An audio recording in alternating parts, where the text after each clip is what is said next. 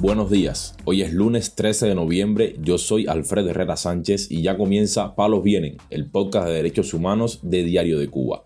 Esta semana estaré cubriendo a mi colega Waldo Fernández. Palos Vienen, un programa de Diario de Cuba por la defensa de los derechos humanos. Hoy comentaremos la detención arbitraria del coordinador del movimiento Consenso Ciudadano en Cienfuegos, el activista Raúl González, quien fue arrestado el 7 de noviembre junto a su esposa Yaneisi Miranda.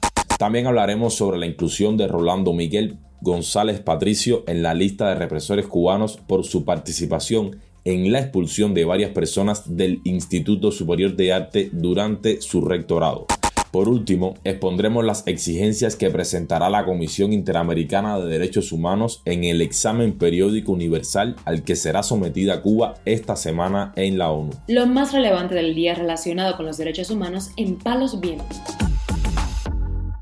El Grupo de Asesoría Legal Cubalex denunció la detención arbitraria del activista Raúl González, coordinador del movimiento Consenso Ciudadano en Cienfuegos, arrestado el 7 de noviembre junto a su esposa Yaneisi Miranda tras protestar porque su vivienda fue vandalizada durante la madrugada. La esposa del activista fue detenida de manera violenta y le confiscaron su teléfono celular cuando intentaba grabar el arresto. Poco después de ser interrogada en la primera unidad de la policía en Cienfuegos, fue liberada. A González le informaron que estaba acusado por desórdenes públicos, luego de manifestarse en contra de los líderes del régimen cubano. El activista estuvo detenido durante dos días y como forma de protesta inició una huelga de hambre y sed. A pesar de su estado de salud, se le notificó que la orden era trasladarlo de la unidad a la cárcel de Ariza.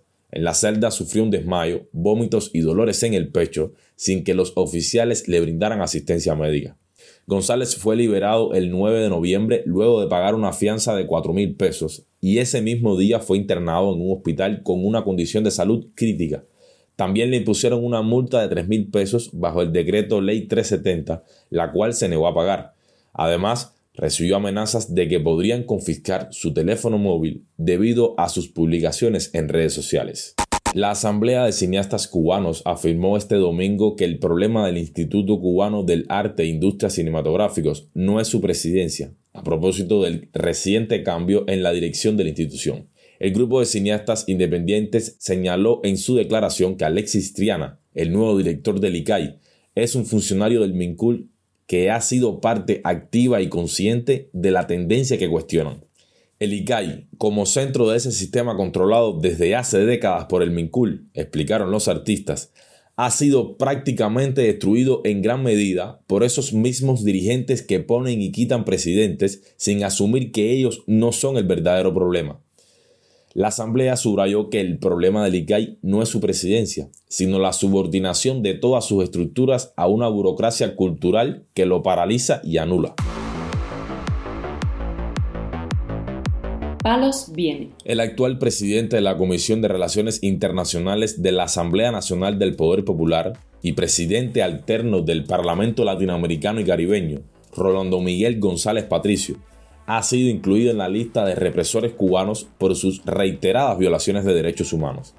González Patricio tomó parte en 2011 en la expulsión del Instituto Superior de Arte del hoy periodista independiente Henry Constantín Ferreiro, quien en aquel momento era estudiante de la Facultad de Artes y Medios de la Comunicación Audiovisual. González Patricio era entonces el rector de LISA.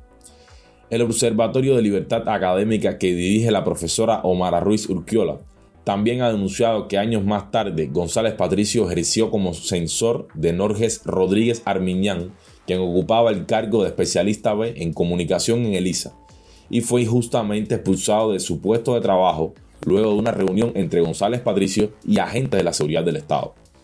González Patricio tiene otro expediente en la lista de represores cubanos como represor de exportación por su tergiversación de la realidad cubana y la defensa a ultranza del régimen que hace en foros internacionales debido a su actual cargo.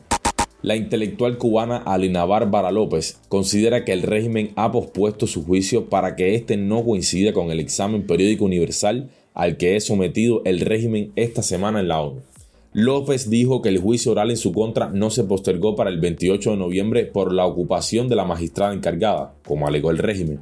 La imputada señaló que la decisión también estuvo condicionada por la visita a La Habana de un representante de la Unión Europea. la intelectual procesada por el presunto delito de desobediencia dijo a Martín Noticias sobre la coincidencia con el examen de la ONU. Era bastante sintomático que ese mismo día se estuviera celebrando un juicio que es escandaloso. Además, unos días después del LEPU llegará a La Habana el relator especial de la Unión Europea para los Derechos Humanos, Iamon Hilbert, en una visita enmarcada en la discusión sobre derechos humanos que plantea el acuerdo de diálogo político y cooperación firmado entre Bruselas y La Habana en 2016. La Comisión Interamericana de Derechos Humanos expuso los reclamos suyos que serán analizados durante el EPU en Ginebra. La entidad recordó las falencias en el proceso de debate en torno al proyecto de constitución aprobado en 2019 ya que existieron barreras que limitaron la efectiva participación ciudadana.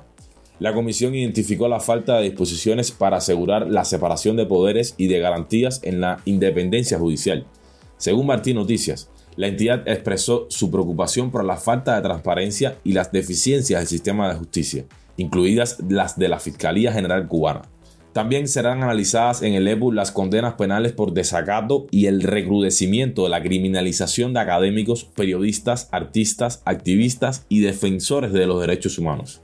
La falta de participación política y de elecciones libres por la persistencia de un partido único en Cuba, así como el pobre acceso a derechos laborales, económicos, sociales, culturales y ambientales, también serán llevados a debate por la Comisión.